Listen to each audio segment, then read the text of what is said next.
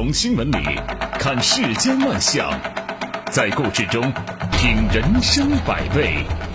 正涵读报，欢迎您收听正涵读报。在我们节目播出的过程当中，欢迎您通过微信与我们保持互动，就我们的节目内容发表您的观点。微信公众号您可以搜索 zhdb 八零零加关注。好，我们来说今天的头条。连日来，限电停工潮席卷了全国十多个省份，尤其是东北多地，拉闸限电的相关消息啊几度登上热搜。有热点必蹭的部分自媒体趁势。又兜售起了所谓的“大旗论”，就是把这个限电说成是国家在下一盘大棋，成这背后啊是一场国际大宗商品定价权争夺战，一场国与国之间的金融战。这些非常具有误导性的观点，在乱带节奏当中产生了不小的低级红和高级黑的效果。按照这些人下大棋的思维。这个背后有着深刻的大背景，具体的逻辑啊是这样的：由于我国的经济快速回暖，大量海外订单涌向国内，很多企业扩充生产线，既带动国外原材料价格上涨，也造成产能过剩，所以国家提前出手限制产能，反出口企业内卷，宁可短期我们不赚钱，也绝不等几年之后被突然撤掉的订单搞得一地鸡毛。言下之意啊，决策层面是有电也不让企业和居民用，为的是打赢那场金融战。其实啊，这种言论遮蔽了我们现在电煤供应短缺的最基本的一个事实，在很多企业需要活下来的当下，把这个限电跟金融战扯上边儿，是对政策的严重歪解。为了打金融战而置中小企业生死于不顾。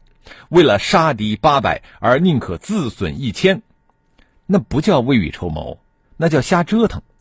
这也是跟国家层面保市场主体、扶持实体经济的初衷背道而驰。不止如此啊，把这个限电描述成不是因为缺电而限电，而是为了限产而限电，这难免就诱导公众将矛头指向政策的科学性和合理性。诸如此类的大旗论。缺乏对受影响企业居民的共情，只有传讹惑众，增加矛盾，目的无外乎是制造流量，收割韭菜。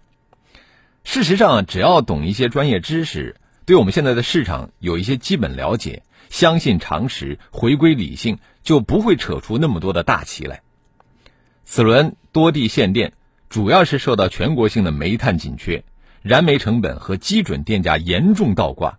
联络线净售能力下降等因素的影响，当前国内的动力煤、炼焦煤产能明显收缩，加上这个煤炭的进口量减少，锰煤的通关量偏低，电煤供给短缺明显，这跟我国经济复苏伴生的高用电需求显然不匹配。另外呢，部分地方紧急限电，还跟没有把握好产业升级节奏，没有做好平时的能源管理工作，没有跳出运动式减排窠臼有关。谣言。止于智者和知者，就这类大旗论也是这样。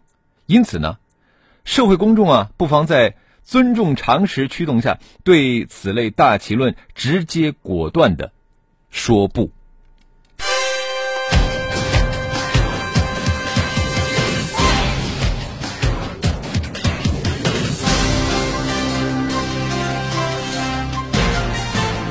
这里是正涵读报。电价没有涨，但是今年以来，咱们的燃煤价格已经上涨了一倍呀！哎呀，我呢最希望的是咱们收入能够翻倍，是吧？我来说一个高收入的啊。九月二十八号，四川大学华西医院医生刘进向医院捐款一亿元的消息登上了微博热搜。据华西医院介绍，这一亿元善款是刘进参与的科研成果转化个人所得。将用于在华西医院设立专项规培发展基金。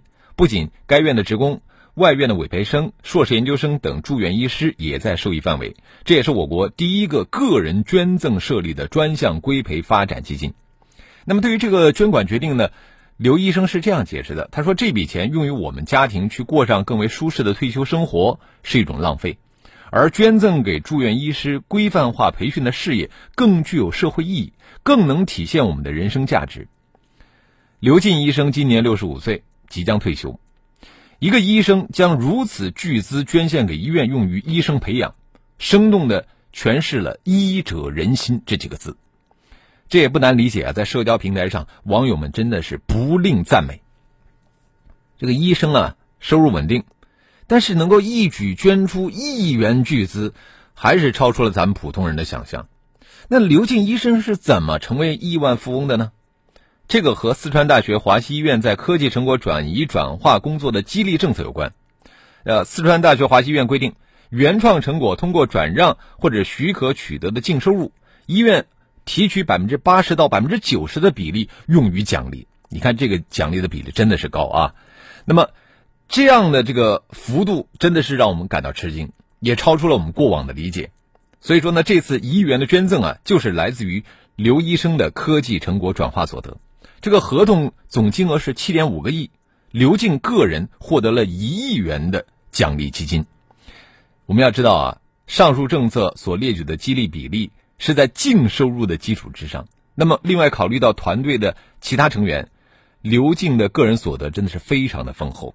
所以说，这样的激励政策让人感觉到欣慰。我们可以想象，刘静之所以决定把他的个人所得捐赠给医院，除了个人情怀的因素之外呢，还有一个重要原因就在于。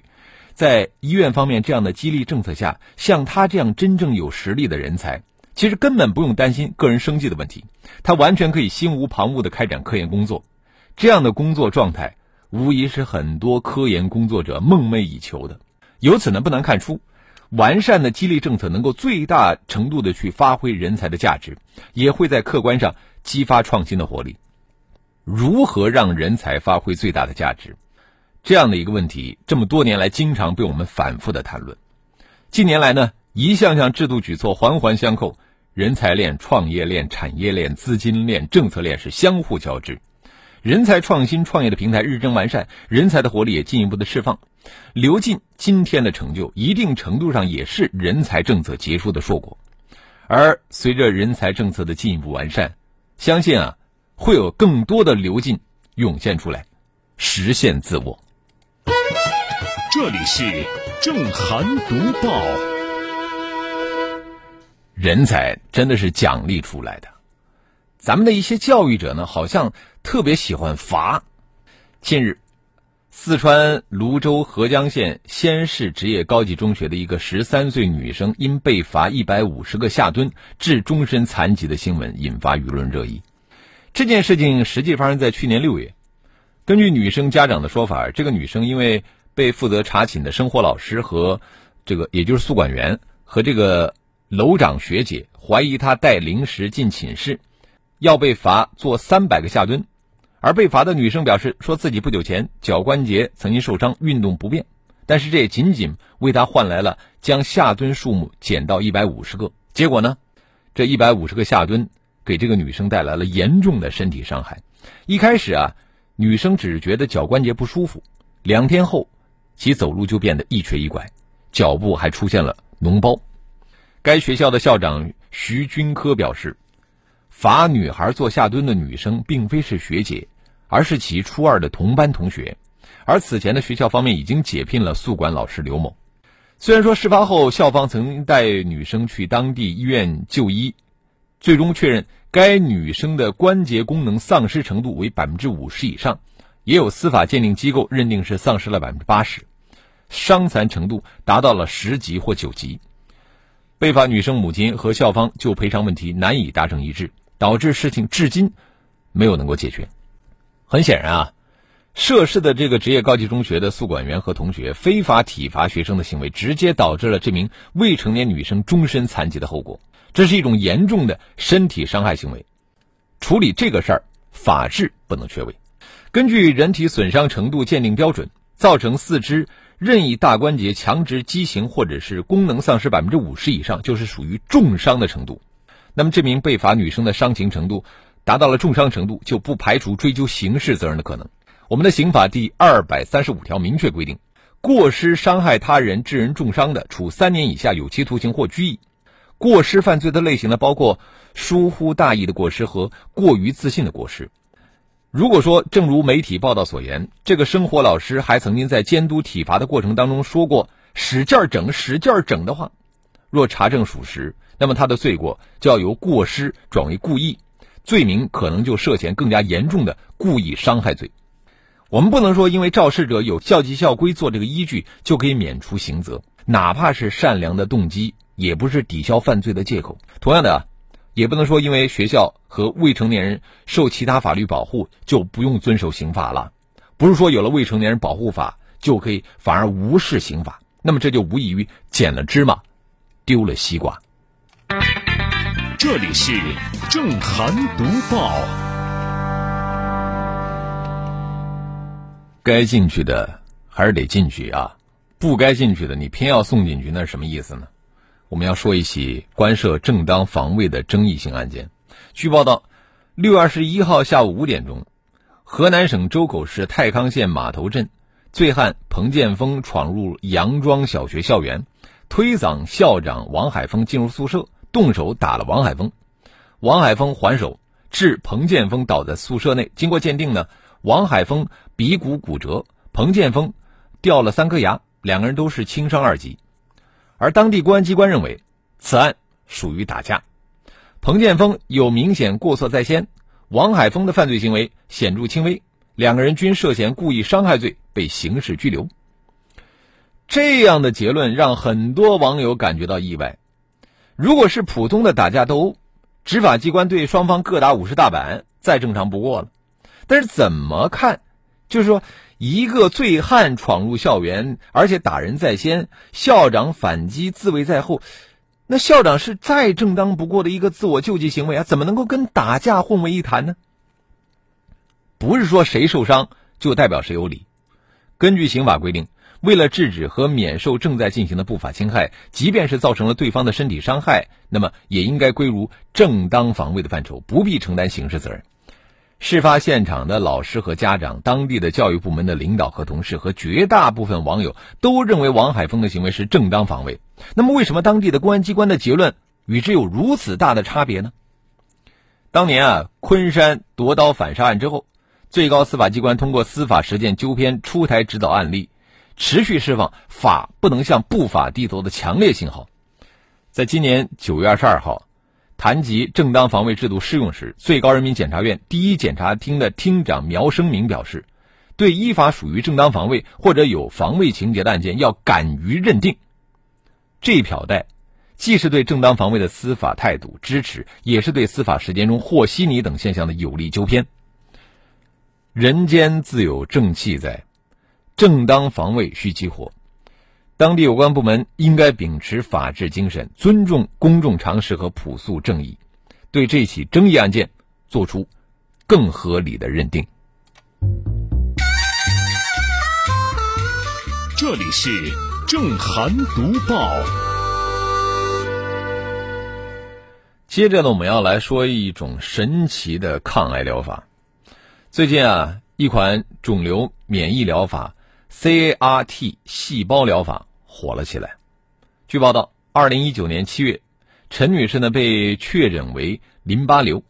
在今年六到八月期间，她在上海瑞金医院接受了 CAR-T 细胞治疗，注射一剂零售价为每袋一百二十万元的阿基伦赛注射液之后，她的症状完全得到缓解，真的是一石激起千层浪。这个消息很快引爆了整个医药圈，CAR-T 疗法也被看作是根治癌症的希望。然而呢，它高昂的治疗费用还是给不少人浇了一盆冷水。C R T 细胞疗法和相关药品在治疗特定癌症方面或许真的很神。对于该疗法的具体原理和相关药品的这个药理，普通民众既难以理解，也不会太感兴趣。那么，既然专家普遍看好陈女士癌细胞清除也可以通过医学检验来证实，这个事儿呢，自然是具有比较高的可信度。人类攻克癌症是迟早的事儿。那如果说这一天能够尽早到来，包括癌症患者的所有人都应该为之感觉到欣喜。然而啊，这个事儿呢，如果说没有百分之百的把握，我们就需要保持足够的谨慎。现在癌细胞被清除，将来会不会复发呀？目前还很难说。过早或过于乐观的下结论，在技术上会面临很多不确定的风险。我们还要看到，治疗癌症不只是医疗技术问题。你比方说，一针一百二十万，普通人只能望药兴叹，有药用不起，比无药可用让人更痛苦。更需要警惕的是，用不起药又希望治愈癌症，这个需求无法通过正当渠道满足，歪门邪道就会出现。打着 C R T 细胞疗法的幌子，自制效力相当的药品，表面上为患者提供自由选择，实际上却借机大把的赚钱。只要此类疗法的宣扬过了头，而且患者又得不到正规的诊疗，在巨大的利益驱使之下，欺诈就会难以避免。因此呢，此种抗癌神药即使真的很神，我们也要保持足够的谦抑。对于受到高度关注的 C R T 细胞疗法以及相关神药，就要浇一些冷水，除了高不可及的天价，还应当有对待医学科研，包括综合研判药品有效性、可及性等问题的严谨、理性态度。好，接着我们来看一看微信平台啊，呃，懒洋洋说啊，B 站很多大 V 那说的是有鼻子有眼儿的，这传谣不用付出点代价吗？啊，早就破五千点击量了。呃，苏源说说简单点就是煤价太高了。又不能涨你的电价，发电厂玩不起了。曼彻斯特流年说：“我爸爸特别相信大气论，还跟我争得面红耳赤。从常识出发，谣言会不攻自破。哎，上了年纪的人总有某种莫名的顽固。哈，好，你要记住这句话。咱们上了年纪之后，千万不要有这种莫名其妙的顽固啊。”三弟说了，这个规培的目的是好的，但是待遇政策应该落实到位。大部分医院呢，只呃只是把规培生当免费劳动力而已。无心快语说：“这个事儿提醒了我，我应该跟女儿说啊，面对老师的体罚，如果说会伤害身体，要马上拒绝，并且由老师请家长。比如说超过日常能够接受范围的运动，过分的要求，必须拒绝执行。身体健康永远是最重要的啊！对，非常好啊。”小黑马说：“带零食去学校有什么罪过吗？一不犯法，二也没有不道德。传统学校教育管理的理念残害了太多的年轻人，限制了他们的个性成长。”陈卓璇说：“都是孩子，一个拿着鸡毛当令箭，根本没有执法权；另一个胆小，不能保护自己，主要的责任还是在学校。”呃，兵哥说：“啊，这是糊涂僧断糊涂案。”好了，今天的读报我们就说到这里。更多的交流，请您搜索微信公众号 zhdb 八零零加关注。